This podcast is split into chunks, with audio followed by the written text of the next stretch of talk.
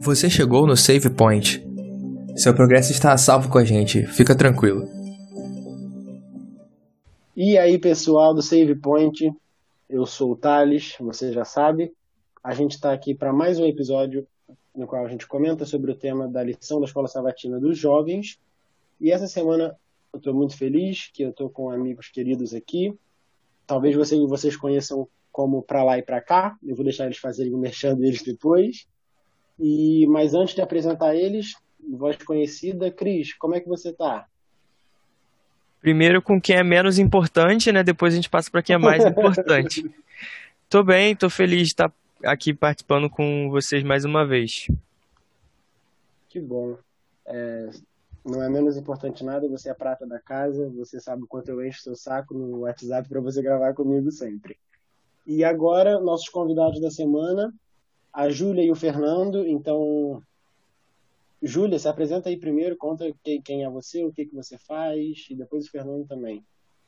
Fala pessoal, eu sou a Júlia, eu sou missionária aqui na Tailândia, já estou aqui há quase dois anos, junto com meu marido, que no caso é o Fernando. É... E é isso, somos missionários, atualmente é isso que a gente faz da vida. Fala galera, meu nome é Fernando, como a Júlia falou, é... a gente mora aqui na Tailândia, somos missionários, a gente trabalha numa escola aqui, é... na área de, de educação, né? Então, é uma escola. É uma escola, né? então a gente vai. A gente tá, foi convidado aí para participar aí sobre. Conversar um pouquinho sobre educação e fé, né? Que é o tema dessa lição aí de, dessa semana. Só para lembrar que Júlio e o Fernando estão a 10 horas de diferença da gente, então foi até um pouco mais complicado da gente conseguir marcar. Agora são 11 horas aqui da manhã e lá são o quê? São 9 da noite? Nove horas da noite, isso. Primeiro, né, queria agradecer a vocês por estarem terem a disposição de gravar com a gente depois de um dia aí cansativo com certeza. Mas muito obrigado. A gente, desde o início, a gente queria gravar com vocês. Eu tinha falado com o Cris, e o Cris depois também comentou comigo. Então a gente está muito feliz. E você que está ouvindo já deve ter entendido então por que, que a gente convidou eles. São pessoas aí que estão na área da educação e são missionários, então são convidados perfeitos para a gente conversar aqui. E no final a gente, a gente passa o nosso Instagram, o Instagram deles, para vocês conhecerem o trabalho deles e o rotina e tudo mais deles. É, agora, galera, partindo para o assunto, o tema da semana é educação e fé. E aí, como eu sempre digo, eu fiquei naquele pensamento de, cara, o que, que isso vai estar relacionado à educação e tal.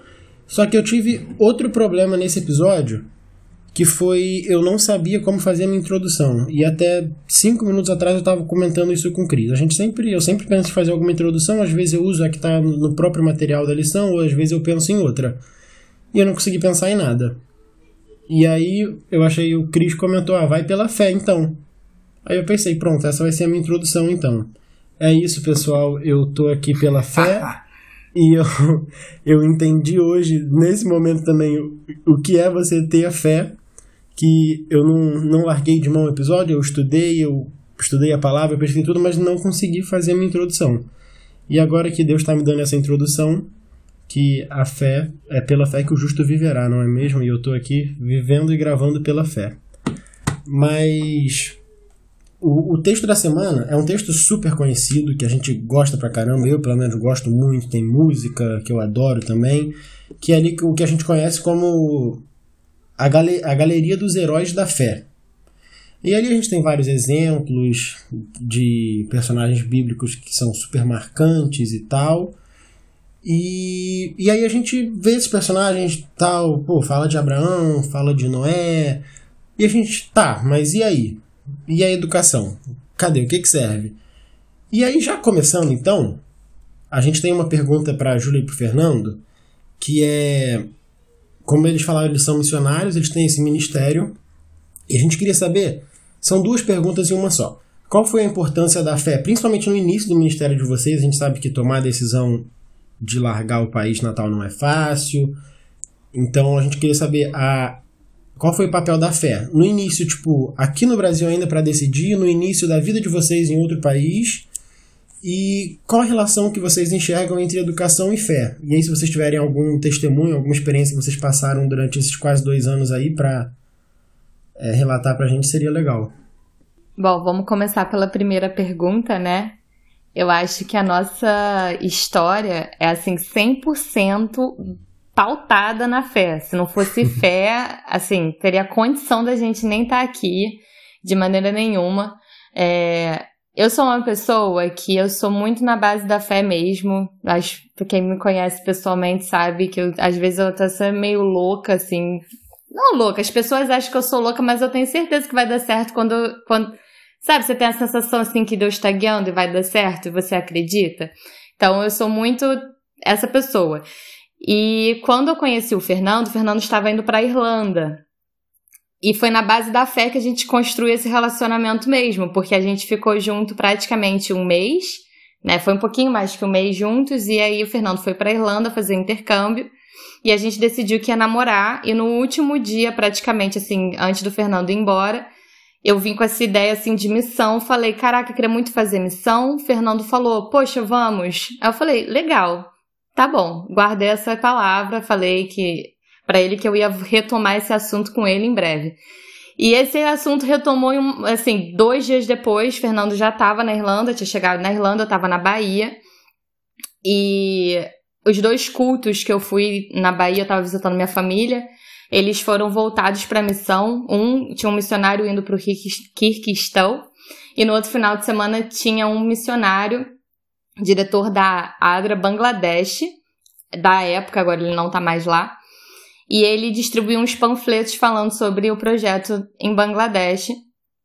E a minha avó, que pegou, nem estava na igreja nesse dia, e ela me deu e falou assim: Aqui, Júlia, acho que você vai gostar desse projeto missionário aqui, talvez você tenha interesse.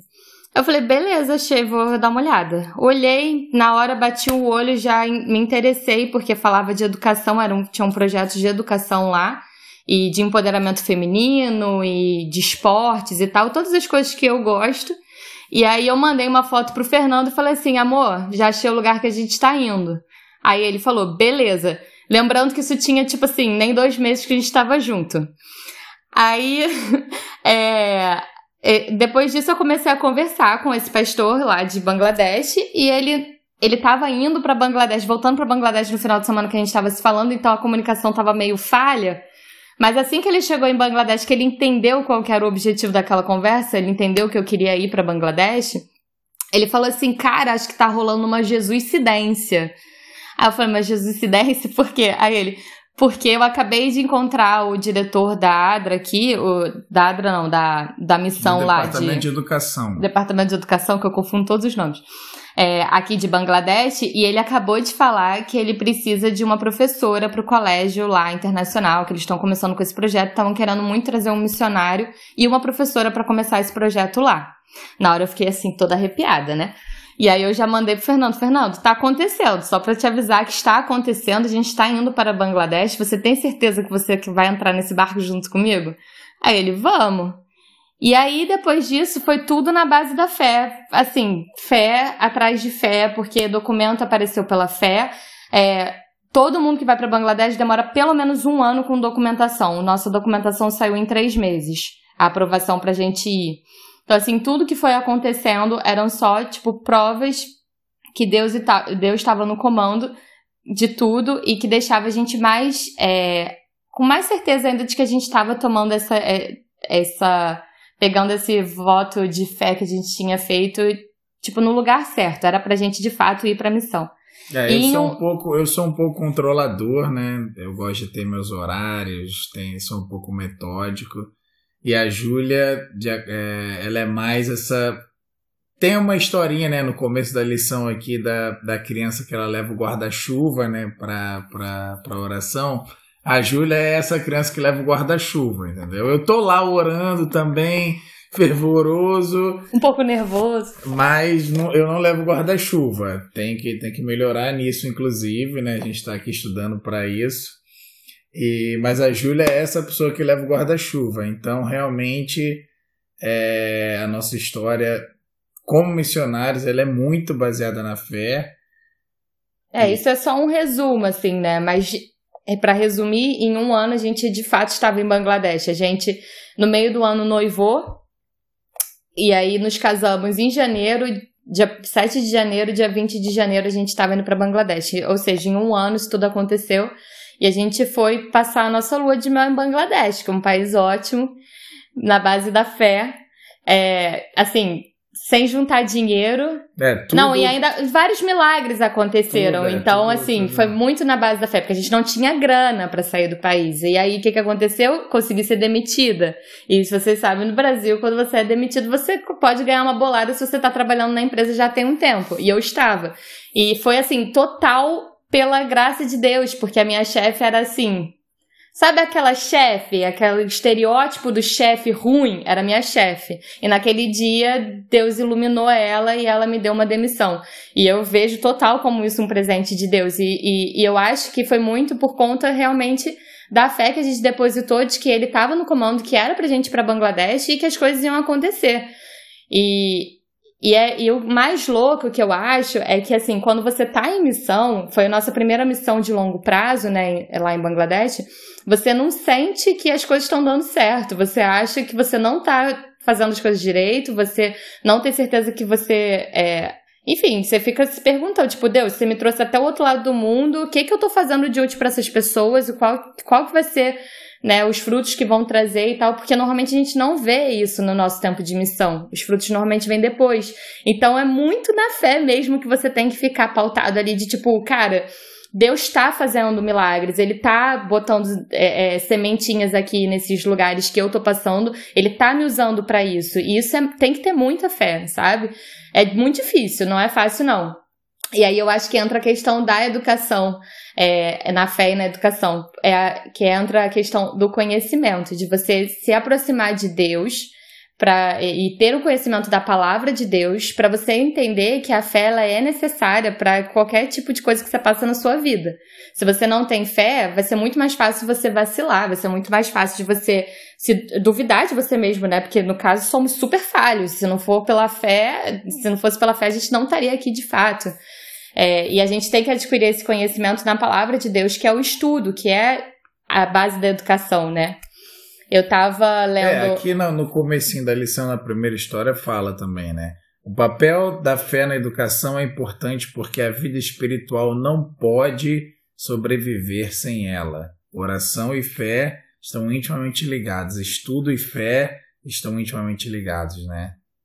É, eu estava lendo o livro de educação da Ellen White e, e ela fala o que, que seria a educação de verdade, uma educação real, né? E ela é a união da mente, do corpo e do espírito, que são as três coisas que Deus projetou pra gente, como, que é o corpo todo, né? O corpo todo ele tem que ser alimentado de forma uniforme para que a gente seja saudável.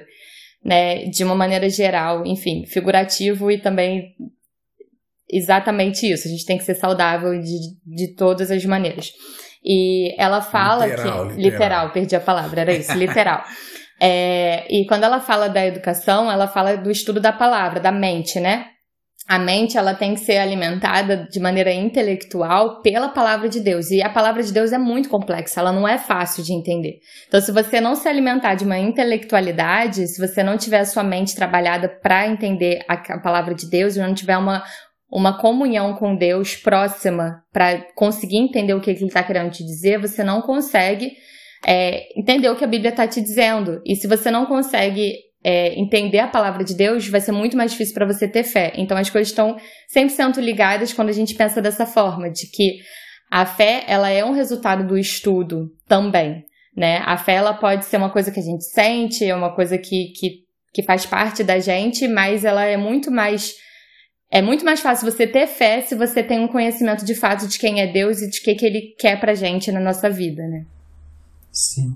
E assim, vocês comentaram uma coisa que a gente já vai partindo para uma próxima pergunta que eu queria fazer sobre o que é fé. Mas antes, você ligou perfeitamente assim dois pontos que eu nunca fiz uma missão de longo prazo assim. Eu fiz algumas missões urbanas, eu já fui para Venezuela também, mas um período curto, para Roraima, Venezuela.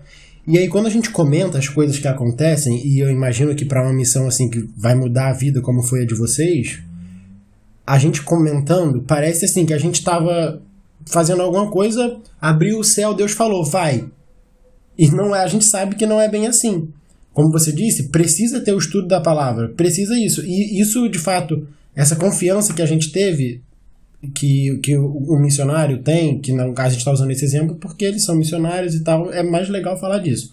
Mas para qualquer área da vida, não, não é baseado numa fé cega. A, a fé, eu entendo que não é uma torcida. Tipo, ah, eu quero isso. Para mim, fé não é isso. E quando a gente vai lá para Hebreus, um pouquinho antes do texto da semana, Hebreus 10, 38, comenta que o justo viverá pela fé. Só que antes, nos versos 35 e 36, ele dá dois pilares, eu acho que eu poderia dizer assim, da fé, que é a confiança em Deus e, e nas promessas de Deus e a perseverança em cumprir a palavra dele. E aí, no exemplo de missão, de viver em missão, a gente vê muito isso, a gente comentou muito na lição passada de que quando Deus chama os discípulos para serem para seguirem ele, ele não fala vão e seja pescado, sejam pescadores de homens. Ele vai e fala venham e eu vos farei pescadores de homens. Isso, isso é uma promessa, não é um pedido. Deus vira e faz uma promessa para eles. Vocês vão ser isso porque eu vou fazer de vocês isso. E aí, no exemplo, como a gente está falando aqui da missão nesse contexto, é essa a ideia. Você fala, Deus, eu estou aqui, eu confio na promessa que eu vou ser pescador de homem, que eu vou ser um missionário. Então fé é isso. E eu só tenho como entender isso a partir do momento que eu li a palavra, que eu tive o um entendimento do que é a palavra.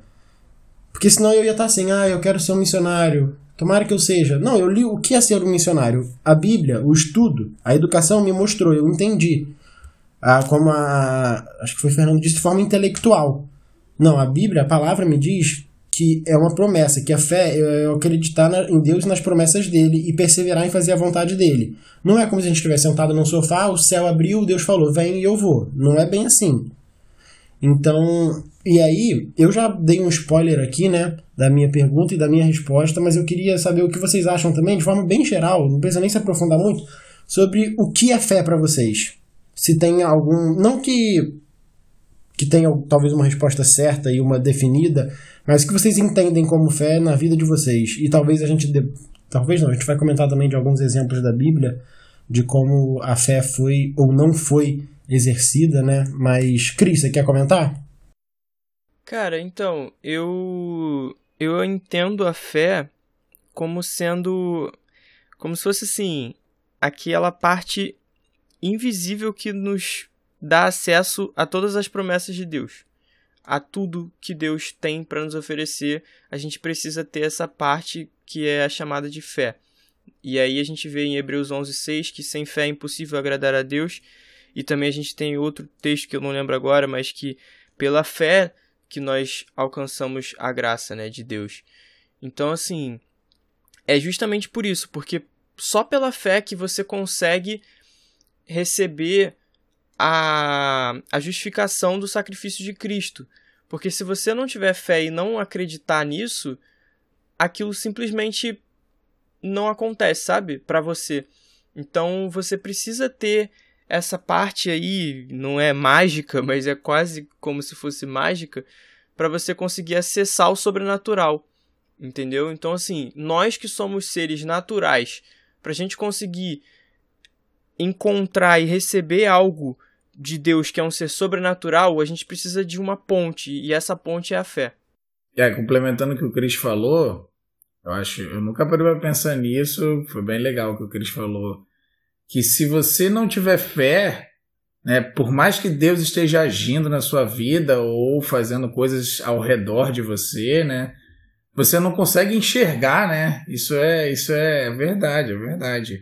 Você não consegue, se você não tiver fé, se você não tiver ali acreditando que isso pode acontecer com você, o que vai acontecer com você, você não vê, você simplesmente não vê.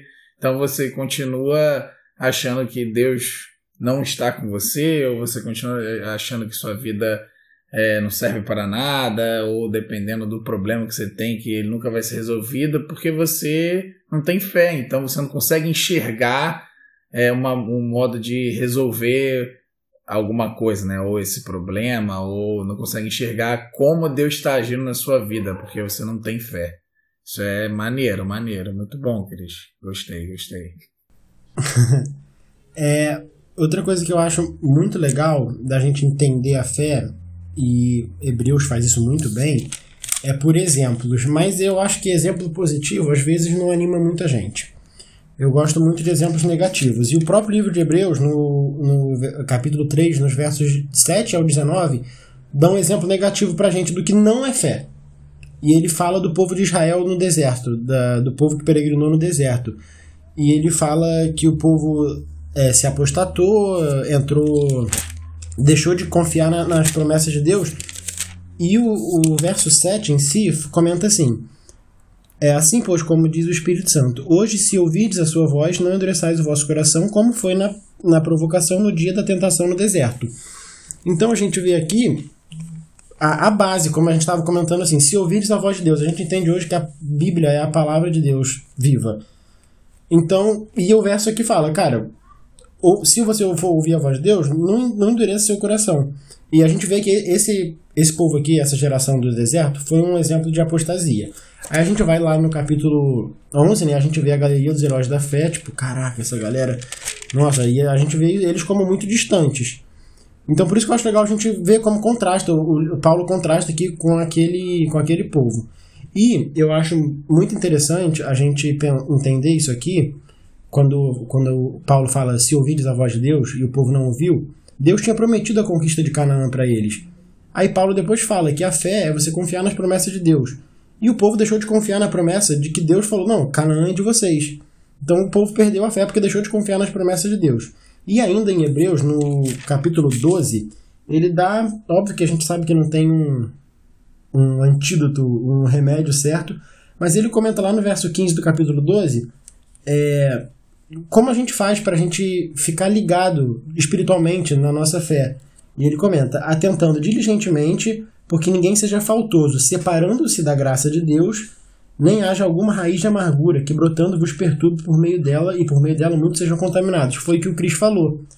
A gente não é, se a gente se separar da graça, não existe fé.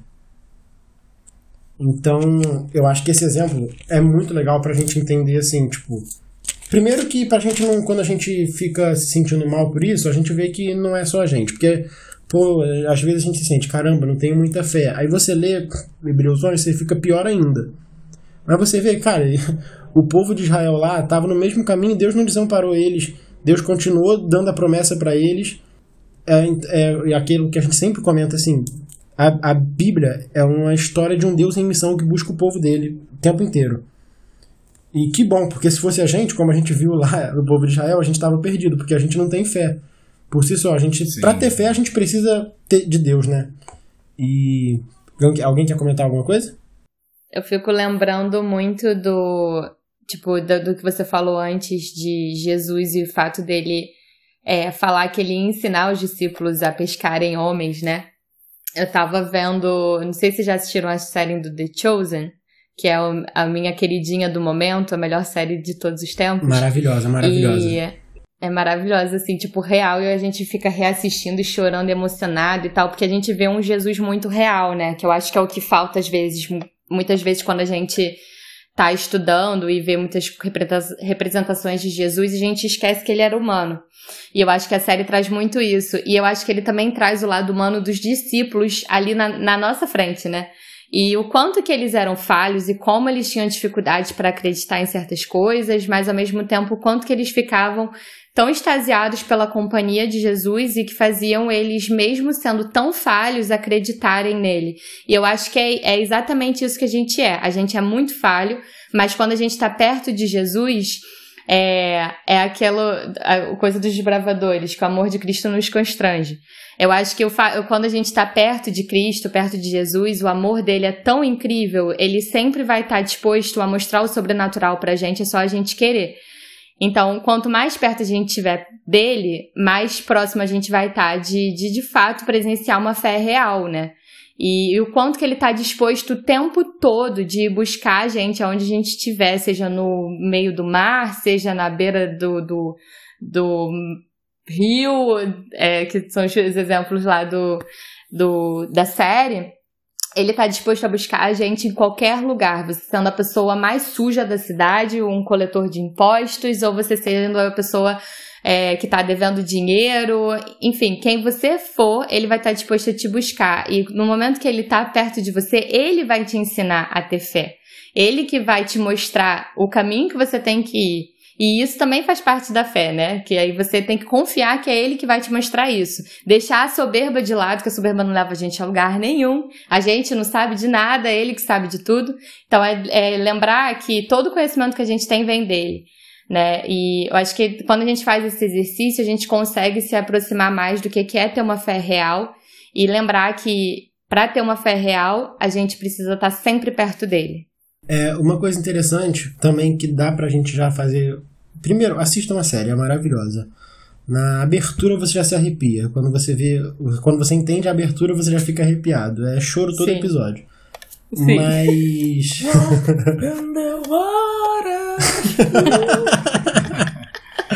e aí, uma coisa assim. Primeiro, só um comentário que não tem nada a ver com o episódio. Quando foi o que a Júlia falou, quando você vê um Jesus que brinca com os amigos dele, que zoa os amigos dele, que não sabem dançar, que não sabem fazer alguma coisa, você vê, mano, Jesus era essa pessoa. Jesus era ali, Jesus brincava com os amigos dele. Tem um amigo nosso, todo mundo que tá aqui conhece, que fala que Jesus é leve e sorri. E é isso. Sim. E outra coisa que a lição comenta, a lição, desculpa, a série fala, e é muito legal, que dá para entender um pouco a fé, ou talvez o começo de uma fé, é, é, um spoiler pequeno, não é spoiler porque tá na Bíblia também, né, gente? É. Quando Jesus. quando Jesus. Eu, eu não vou falar assim, faz, ele faz alguma coisa e Tomé fica olhando assim para ele e ele olha para Tomé, acho que é Tomé, e ele, e ele fala assim: ah, se acostuma que vai ser assim. E aí Tomé já fica tipo, mano, esse cara é diferenciado. E dá pra ver que, que mudou alguma coisa no coração de Tomé, que ele, talvez ele tenha entendido ali o que é fé. E e aí, a gente, como a gente está comentando muito aqui da palavra, do conhecimento da palavra, da educação pautada em na Bíblia, e outra coisa que a gente vê também na série, que a gente comentou aqui no, no episódio, não sei se foi anterior, sobre sabedoria, acho que não. É, porque você ter um conhecimento da palavra é uma coisa, você ter a sabedoria para usar o conhecimento da palavra é diferente. A gente vê isso muito na série, nos diálogos com os líderes religiosos da época. Tem um episódio lá de João Batista que está preso e conversa com um líder judeu da época. E a gente vê isso, assim, o conhecimento e a sabedoria junto ao conhecimento. E, e esse conhecimento é muito interessante que uma coisa que eu nunca tinha percebido, eu gosto muito de Hebreus 11, eu nunca tinha percebido que o primeiro exemplo de fé que ele dá é de quem, é quem estuda a palavra. Lá em Hebreus 11, ele fala, é, pela fé, é 11.3, ele fala: pela fé entendemos. Os leitores da palavra são os primeiros exemplos de fé da, da galeria dos heróis da fé. E aí, aquilo que a gente tem de, mano, pô, mas eu não vou ter a fé que Enoch teve, que sei lá, quem teve. E você vê assim, cara, o exemplo primeiro que ele dá é de quem estuda a palavra. E de que mais do que quem estuda, quem tem a sabedoria e o conhecimento da palavra. E aí, eu vou deixar o Cris comentar agora uma parte que a gente tem que a gente quer comentar sobre Caim e Abel, que a lição também fala um pouco, mas a gente quer destrinchar mais aqui. Cris, você pode falar um pouquinho disso aí? É, essa história de Caim e Abel que a lição traz, né? Essa história é interessante porque, assim, Caim ele traz uma oferta do que ele acredita ser o melhor para ofertar a Deus. Abel, por sua vez, ele já traz o que ele, pela fé e pelo estudo também, como a Júlia citou um pouco antes da gente entrar aqui para gravar, ele, ele confiava ser o que Deus se agradaria. Abel, né, pela fé e pelo estudo, ele, acredit... ele confiava que aquilo que ele oferecia era o melhor para Deus. Porque Deus já tinha dito isso. E assim, não que Deus fosse castigar Caim por causa da sua oferta, porque ele mesmo diz lá no, em Gênesis 4, 7, ele fala: Se procederes bem, não é certo que serás aceito. Mas o fato de Caim se basear no que ele achava que era melhor para ofertar para Deus que deixou ele revoltado. E aí um outro exemplo disso também, a gente falou na série Israel Ascensão em Queda, e aí assista lá se você não assistiu, ouça na verdade, quando Deus dá ordem a Saul para eliminar todas as pessoas lá dos amalequitas, todas as pessoas, todo o gado e todos os o ouro, tudo, Saul ele vai poupa o rei Amalequita e o melhor dos despojos e do gado para oferecer em sacrifício a Deus, contrariando a ordem direta de Deus, agindo com base no que ele acreditava ser o melhor. Então, fica o meu questionamento, né? Tipo, como que a gente lida, né, com essas situações onde a gente pensa assim: "Ah, não, mas eu acho que Deus não ia querer isso", sabe? Eu acho que Deus não ia querer isso para essas pessoas e tal. Só que muitas vezes a gente contraria direto o que Deus já disse que ele quer. Então, assim, para mim é difícil às vezes pensar isso, sabe? É, quando Deus dá uma ordem ou tem alguma coisa que ele fala e eu penso assim, poxa, mas acho que acho que esse não é o melhor. Só que aí como que a gente lida com essas situações onde a gente precisa ter fé para acreditar que aquilo é o melhor? Eu acho que o exemplo de Abel é perfeito já para a gente aprender a lidar com isso, né? É, é conhecer Deus. Abel conhecia ele a ponto de acertar, entre aspas, o presente, né? Acertar o que, que ele deveria dar para Deus, porque o conhecimento dele de Deus era profundo. Ele tinha um conhecimento é, a ponto de, pela fé, acertar, entre aspas, né?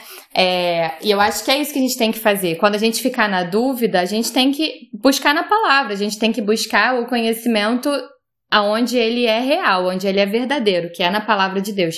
E eu acho que através do estudo a gente consegue encontrar as respostas nesses momentos de dúvida. É, quando a gente acha que a resposta de Deus está muito esquisita, é porque às vezes Primeiro, pode não ser ainda a resposta de Deus, e segundo, que pode ser que a gente está usando a nossa soberba para achar que, que, enfim, ah, isso aqui não é melhor, isso não está certo, porque a gente está distante dele. Então a gente vai tentar fazer com que aquela resposta não seja o que a gente está querendo ouvir naquele momento. Porque muitas vezes a gente não está disposto a ouvir o que, que Deus quer da gente. Né? Então eu acho que a resposta é fazer como Abel, é ter comunhão com Deus diário e real, a ponto de você sempre acertar o que, que Deus quer da gente. É, a nossa fé em Deus vai aumentando na medida que a gente compreende mais, né? Por isso eu acho que é muito importante estudar a Bíblia para entender o que Deus tem para você e aceitar essas verdades. Eu acho que quando a gente estuda, a gente tem uma compreensão mais profunda, né? É, tem um outro exemplo muito muito incrível assim que quando eu, eu vi essa história e também num sermão, se não me engano, da Nova Semente, quando Abraão recebe a ordem de Deus para sacrificar seu único filho. E eu fiquei pensando assim, cara, jamais Deus pediria isso, sabe? E você fica pensando assim, cara, não, não, não foi Deus que falou isso. Porque não é possível, ele nunca ia pedir isso. Só que Abraão conhecia a voz de Deus. Ele conhecia a voz, então ele tinha certeza absoluta que era Deus que estava pedindo aquilo, sabe? E ao, e ao mesmo tempo, eu não tenho dúvida que Satanás deve ter ficado falando assim: não, olha, não é isso não não pode ser Deus, porque Deus não é assim, Deus não pediria isso para você. Só que, e aí entra o que vocês falaram, ele conhecia a voz de Deus, cara. E ele foi pela fé. Do início ao fim, ele foi pela fé, acreditando que Deus ia dar um jeito, que se não fosse com, com Isaac, seria com outro herdeiro, né? Mas assim, é exatamente o que vocês falaram, é o conhecer a voz de Deus e, e ter fé. É, eu acho, primeiro, uma coisa que eu sempre pensei nesses exemplos assim, o de Abel, o de Abraão, antes deles serem um exemplo de fé, eles são sem dúvida um exemplo de comunhão. Cara, a gente. Deus é. Deus, entre aspas, acomodou muito a gente. A gente tem uma Bíblia com vários exemplos, com coisas que nossa vida inteira quase a gente consegue tirar respostas que a gente quer dela. Essa galera não tinha isso, filho. Você acha que Abel tinha uma Bíblia? Pô, vou ver aqui o que, que alguém antes de mim fez. Antes dele tiveram, sei lá, 10 pessoas, no máximo. Menos. Então, eu acho que antes dele ser um exemplo de fé, ele é um exemplo de comunhão com Deus. E Abraão é a mesma coisa. E aí eu também acho que cabe uma exortação a gente. É, é perfeito o que o Cris falou. Cara, Abraão era parceiro de Deus. Muito. Ele sabia que nada de mal provém de Deus. Ele sabia que que Deus é bom, que Deus é amor, que Deus é puro, que nada de ruim provém de Deus. E ele podia querer ter feito do conhecimento dele um Deus com D minúsculo na vida dele. Ele falou, e eu acho que cabe muito esse, esse esse, esse beliscão pra gente, pra gente ficar ligado. Quando que eu tô botando o meu conhecimento, que não é nada comparado a Deus, achando que eu sei mais do que Deus? Não, eu sei disso, eu tenho certeza do que eu sei. Tá, mas você. A, a palavra fala isso. Eu sei que Deus não faria isso. A palavra diz isso, eu acho que a gente tem que ficar muito ligado nisso. Como eu disse, Abraão sabia que nada provém de Deus, mas ele era tão íntimo de Deus que ele conhecia a voz de Deus para seguir a voz de Deus. Ele não botou o conhecimento que ele tinha, o que ele achava que tinha, acima disso. A confiança que é pautada na comunhão, na fé, estava antes disso tudo. E é, eu acho que era basicamente isso que eu queria comentar disso. Alguém mais tem algum comentário? Eu acho que aí entra também um papel bem importante da educação, né? Que é a questão do estudo que é, volta naquela questão do intelectual, de que a gente tem que alimentar nossa mente intelectualmente a ponto dela conseguir é, adquirir o melhor tipo de conhecimento e, é, e tipo, estudar a palavra e de fato entender o que, que ela está querendo dizer para gente, para a gente ter fé para buscar as respostas que a gente precisa, né? É, e a educação é isso, é o estudo. E botar a cara na Bíblia e, e entender quem é aquele Deus que a gente está lendo e o que, que é a fé que ele vai nos dar, a fé que ele vai mostrar, porque é ele que faz tudo. E, enfim, eu acho que, que aí a gente consegue fazer esse paralelo com a educação, é, porque tá pautado nisso, né? Tá pautado no estudo, o estudo pauta na comunhão, a comunhão pauta na fé, e enfim, tá tudo ligado. Eu acho muito interessante o conceito que a gente e o mundo tem de fé. E eu gosto muito de futebol e eu acho que o futebol contribuiu muito para gente a gente entender a fé errado. É, talvez todo mundo que esteja ouvindo, a maioria é o carioca ou do Rio, eu torço pro Vasco e tem um torcedor emblemático do Vasco que ele sempre tá no estádio do Vasco com uma plaquinha escrito fé. E, e tem vários outros torcedores de outros clubes que, que também são muito emblemáticos. E esse, isso Assim, hoje, e pelo menos no passado recente, o time do Vasco é um time muito ruim. E você ter fé nisso, eu acho que contribui para o nosso entendimento errado da fé. está tendo uma fé super cega, super sem base em nada. E a gente, muitas vezes, na palavra, a gente, tem, a, a gente quer assim, ah, eu tenho fé que Deus vai me responder. E você fica olhando para o céu esperando uma resposta de Deus. Ter fé não é isso. Ter fé é você confiar que a, a palavra de Deus vai te guiar que a Bíblia, assim, a gente quer uma resposta, a gente quer que a resposta foi escrita há milhares de anos já, que é a palavra de Deus. Então, para mim, um dos, dos ter fé é você acreditar que a Bíblia é a palavra de Deus e que ela vai te guiar quando você precisar. Não que Deus não fale com a gente de outras maneiras, pela natureza, por sonho, por Deus é Deus, ele pode falar com a gente da forma que quiser. Mas a Bíblia está aqui para ser a palavra de Deus na nossa vida, a lâmpada para os nossos pés. Então eu acho que um desses ter fé, como a, a, Fernanda, a, Fernanda, a Júlia falou, é, é isso. Eu confundi completamente. É o Júlio e a Fernanda. É a gente. Acontece, eu faço isso com todos os casais.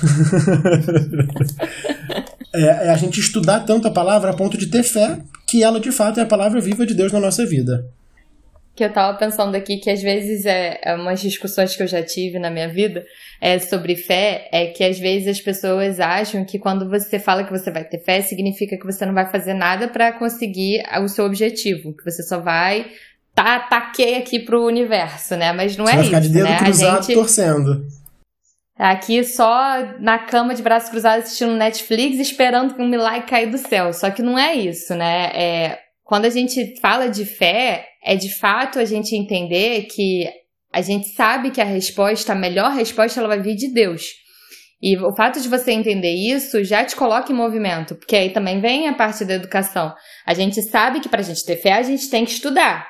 Então não adianta a gente é, chegar e jogar tudo na, na conta de Deus para ele resolver todos os problemas e você não fazer a sua parte né? Que as coisas estão interligadas. A fé ela não vai vir sem o um encontro com ele. A fé não vai vir sem você fazer a sua parte. Você tem que fazer a sua parte também para a fé fazer sentido, porque senão vai ser só aquela fé sem sentido do Vasco, né? Porque o Vasco realmente não faz muito sentido. Mas, enfim, é, para a fé fazer sentido, ela tem que de fato ser pautada em alguma coisa. É, e você Tiago... tem que fazer a sua parte também como, como ser humano, porque Deus quer que a gente seja ser pensante, né? Não que a gente simplesmente jogue tudo na, nas mãos dele assim cegamente e fique sem fazer nada. Não é esse o nosso papel aqui na Terra. É, em Tiago 2, 2, 22 diz o seguinte: Você pode ver que tanto a fé como as obras estavam atuando juntas, e a fé foi aperfeiçoada pelas obras. Então, acho que é, dentro disso, né, a fé leva à ação. Então, é, eu acho que aquela fé, quando você só pede para Deus você também não faz nada, né?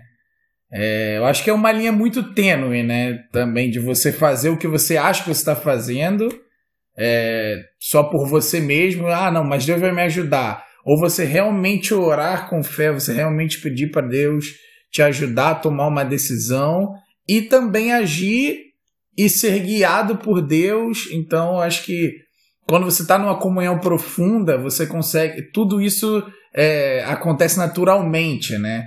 Você não tem dúvida do, da, da, do que você está fazendo e você está orando e você está pedindo, você não tem dúvida de que é Deus guiando os seus passos ali. Se algo não acontece como você está esperando, Deus quis dessa forma e está tudo bem. Ou se algo acontece extraordinariamente bom, pô, Deus está me abençoando porque realmente estou tendo fé. Eu acho que é por aí para não acontecer também o que aconteceu com Sarai e Agar, né? Que eles tentaram ajudar ali, né, a situação.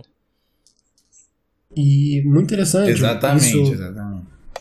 Isso de, de a fé só ficar esperando. A gente comentou aqui diversas vezes que a fé é confiança nas promessas de Deus. E Paulo fala: é, é, tem de necessidade de perseverança para que havendo feito a vontade de Deus, alcanceis a promessa. Ou seja, necessidade de perseverança. Perseverar e vocês não é, não é você ficar parado esperando. Perseverar é você buscar aquilo.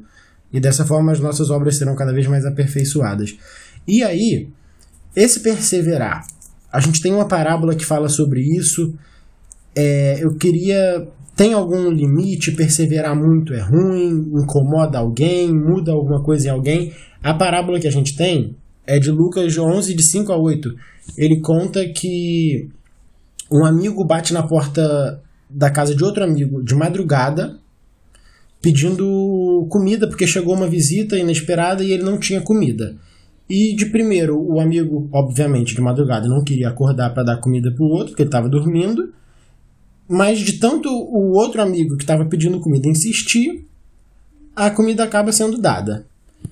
E aí eu queria, Cris, que você entende da, da, dessa história da, que Jesus contou pra gente? Bom, eu tenho um pouco as minhas ressalvas, né, quanto a você ficar pedindo algo insistentemente a Deus, porque eu acredito que assim, quando você tem a fé, muitas vezes você já pede, eu já peço assim, cara, eu tenho certeza agora que isso está nas mãos de Deus, e Ele vai fazer o que for melhor. Então, assim, por eu ser uma pessoa muito ansiosa, eu entrego nas mãos dele e deixo, sabe? Eu não fico, tipo, todo dia pedindo, todo dia pedindo, porque isso me deixa numa angústia muito grande. Então, até fiz um exercício aqui que o pastor Benefrides falou numa meditação, que é a caixinha da fé, se eu não me engano. Caixinha da confiança, na verdade. Que você pega uma caixinha e sempre que você tiver algum pedido, que algo que tá te afligindo, você escreve num papel e coloca nessa caixa. Porque isso agora está nas mãos de Deus, não está mais sob o seu controle, está sob o controle de Deus. E aí você tem que exercer né, essa confiança de que, olha, Deus está cuidando, não sou mais eu que estou cuidando. Então eu tenho um pouco essa minha ressalva de, ser, de você ficar insistindo, mas uma coisa nisso aí é interessante. Quanto mais tempo Deus demora em nos responder, mais a nossa fé é trabalhada. Porque esse tempo que ele demora para nos dar a resposta pode levar para dois caminhos. Ou você passa a pensar que Deus não ouviu sua oração, ou que ele não quer te responder, o que é mentira, porque na Bíblia diz que ele ouve todas as orações, né? Ou você vai para o outro caminho, que é você pensar assim, cara, ele tá agindo e essa essa esse silêncio trabalha a sua fé nesse sentido, de você pensar, de você exercitar realmente pensando assim, não, Deus está no controle, ele não se esqueceu, Deus está trabalhando, ele ainda vai responder e tal. Porque ao mesmo tempo que fica essas duas forças ali, uma puxando para você, não, ó, Deus já esqueceu de mim, não vai agir, não vai fazer nada, você tem que exercer a fé para acreditar que não, ele está no controle. E aí é igual um músculo, você sente ali a, a, a dor e tal, ou qualquer coisa que você está exercitando, você precisa lutar para aquilo ali crescer. E acho que vai no mesmo caminho eu acho muito legal. Eu concordo com o que o Cris falou sobre ficar pedindo de forma muito muito repetida. Eu até entendo que você. Eu sou muito igual ao Cris. Assim, se eu pedir para Deus, eu acho que está nas mãos dele. E aí a gente já conecta muito com o que a gente falou. Eu acho que a fé não é você toda noite orar, Deus, me ajuda nisso, Deus, eu quero isso. É você orar, entregar nas mãos de Deus e, se for possível, você fazer o que você precisa para conseguir aquilo. Isso, para mim, é uma das, das facetas da fé. Mas outra coisa muito interessante dessa, dessa parábola para a gente contar é que o, aqui na, na história o amigo ficou insistindo e o outro deu a comida. E aí, parece que se a gente analisar de forma rápida, a gente vai ficar assim, pô, então, se eu ficar insistindo muito que eu quero uma coisa para Deus, eu, ele vai me dar. Porque é só eu ficar insistindo muito. E aí, eu acho que é muita soberba humana pensar que eu ficar pedindo muito, Deus vai parar e pensar, hum, realmente o que eu falei, pensei antes estava errado, e agora eu vou conceder essa benção para ele, ou sei lá, qualquer outra coisa. Eu acho que é de uma soberba gigantesca a gente pensar isso. Então foi o que o Cris falou. A insistência é boa pra gente. Deus não. É, a gente vê na história inteira da Bíblia desde o do primeiro versículo de Gênesis que Deus é um Deus que se apresenta como um Deus que faz. Não é um Deus que apresenta primeiro seus gostos, seus pedidos. A gente vê também em Gênesis ali no primeiro capítulo, é um Deus que dá comida. A gente vê diversas é, histórias, principalmente de criação do mundo da Mesopotâmia, que era um Deus que pedia comida para as criaturas levarem comida para ele. A gente vê um Deus ali que está dando sempre para o ser humano o melhor. É um Deus que faz, é um Deus que ajuda, que auxilia. E essa perseverança aqui não é porque Deus quer mais glórias, também outra, outra coisa muito, muita, muita soberba humana pensar que eu estou dando, tô, tô perseverando muito no meu pedido porque Deus vai se engrandecer mais. Você acha que Deus vai se engrandecer com o pedido de um ser humano só porque ele insistiu muito? Deus é Deus. Deus não precisa da nossa, da nossa, da nossa persistência. Essa persistência, Deus é tão parceiro nosso que a persistência é boa pra gente, pra gente fortalecer nossa fé. Que foi o, o que o Cris falou é, a, a persistência que só serve para trabalhar a fé humana. Eu acho que esse é o ponto mais legal dessa parábola, a gente entender que a nossa persistência não vai mudar nada no pensamento de Deus, até porque ele sabe o melhor pra gente, então que bom que não vai mudar, porque às vezes a gente quer que mude e é pior pra gente, e que Deus é tão legal que se apresenta como um Deus que faz tudo para ajudar a gente no que for possível. E essa perseverança que a Bíblia fala pra gente ter é só para ajudar a gente também. Eu acho que esse é o que eu acho mais legal dessa parábola. Eu vejo essa parábola também muito aplicada à vida missionária, sabe? Eu tava pensando aqui agora que tipo a vida missionária além de ser pautada completamente na fé, é uma é muito tipo isso de você ficar batendo na mesma tecla e você não vendo nada acontecer sabe? E aí, do nada, você vai ver uma mudança, e essa mudança sempre é muito maior para a gente como missionário do que de fato para aquela pessoa que está recebendo. E quando a gente fala isso para uma pessoa que nunca fez missão, pode parecer soberbo, pode parecer que a gente está falando que a missão é Tipo, que a gente não tá fazendo as coisas para os outros, está fazendo pra gente. Mas não é isso, mas não é só isso, porque é um pouco. A missão, ela trabalha muito mais a gente, a nossa espiritualidade, a nossa fé e tudo isso, do que ela vai trabalhar, tipo, o todo. A gente não veio aqui para salvar a Tailândia inteira. A gente não tá aqui para fazer isso. A gente tá aqui para para além de cumprir o que Deus mandou a gente fazer, né, de ser missionário, porque é o papel do cristão, independente de onde você estiver, é, a gente sentiu que Deus chamou a gente para Tailândia, mas ele tem esse chamado para todos os cristãos e que acreditam na palavra dele. Então você pode fazer isso em qualquer lugar. Mas ele trouxe a gente para Tailândia para cumprir um, um papel. E nem sempre esse papel é muito claro. E a gente vai ficar aqui questionando Deus várias vezes e, e E às vezes essa, é, o fato da gente ficar questionando muito acaba afastando a gente do, da missão. Então isso também foi uma coisa que a gente aprendeu, que às vezes a gente só trabalhar, dar o nosso melhor, na verdade faz com que as respostas e a sensação de que a gente está no caminho certo venha muito mais claras do que quando a gente fica enchendo o saco de Deus tentando entender o que, que a gente está fazendo aqui, entendeu? E eu acho que eu vejo vários paralelos com essa história, sabe? É, o fato da gente chegar, entregar nas mãos de Deus, porque Ele já colocou a gente aqui, então já tem um propósito. Entendeu? Então a gente tem que entender isso e parar de ficar questionando Deus o tempo todo. É óbvio que a gente, como ser humano, em vários momentos vai se ver completamente perdido, porque a gente é assim, vai acontecer. Entendeu? E, e é através da comunhão com Ele que a gente vai encontrar esse caminho de volta. E sim, a missão ela vai moldar a gente para ser melhor. A missão ela muda muito o missionário e às vezes é, é esse o objetivo às vezes de uma missão muito mais mudar os missionários do que mudar as pessoas com quem ele entra em contato. E aí, da próxima vez que talvez que ele faça algum trabalho, ele vai ser muito mais eficaz. É, isso é muito louco de pensar, né? Que Deus coloca a gente no outro lado do mundo para mudar a gente, não mudar o outro. Né? Mas aí também entra numa aplicação que eu gosto muito, que é do segundo mandamento mais importante que Deus nos deu, é que é amar o outro como a gente ama a si mesmo. A gente não vai conseguir amar o outro se a gente não se amar. Então é o cuidado com a gente também. Então Deus coloca isso é, é, em pauta o tempo todo na missão, sabe? Tipo, no momento que a gente para de se cuidar, a gente não consegue cuidar do outro. Então a gente tem que ter a fé de que Deus vai estar com a gente o tempo inteiro, que a gente, ele colocou a gente aqui para a gente ser melhor, um ser humano melhor, e aí em consequência a gente vai conseguir amar e ajudar o outro. Então acaba que começa por nós mesmo, né? É um movimento que é, que pode parecer egoísta, mas é o que Deus quer.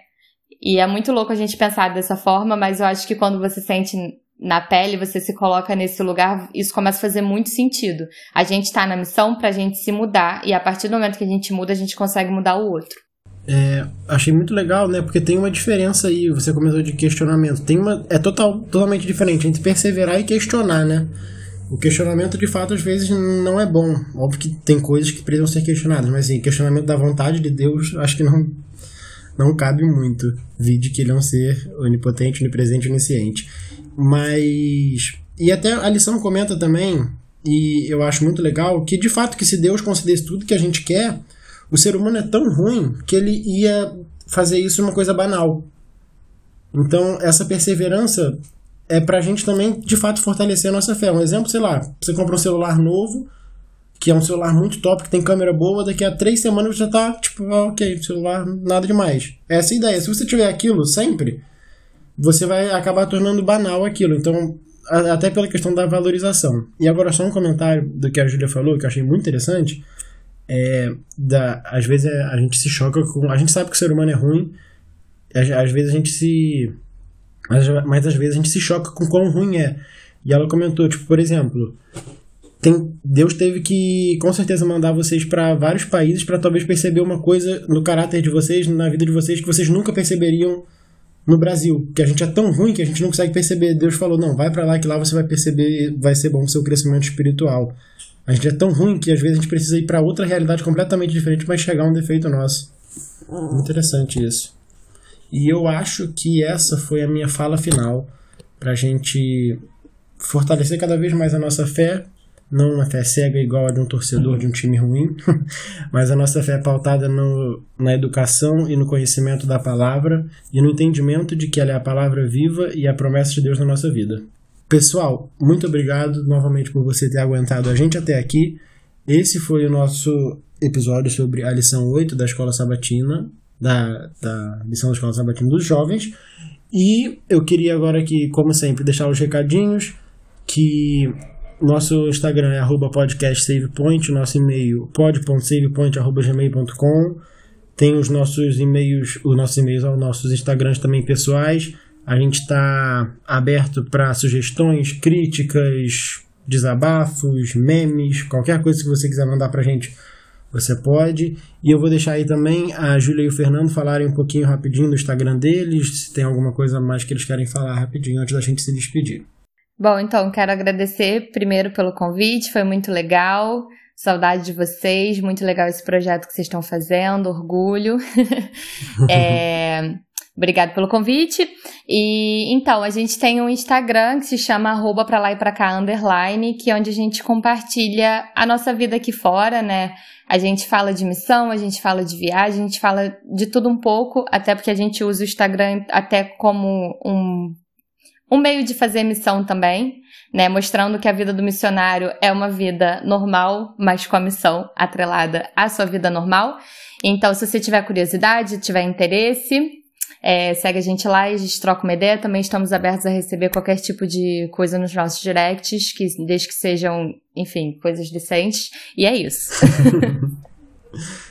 é, também queria agradecer vocês por terem topado gravar com a gente. A gente imagina que deve ser em muitos momentos uma vida corrida de vocês. Então, muito obrigado, de verdade. Também estamos com muita saudade de vocês.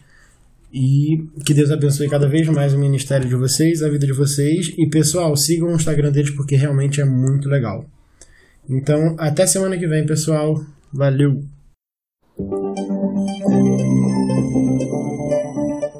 Você ouviu o Save Point. Obrigado pela companhia e nos vemos na próxima fase. Até lá!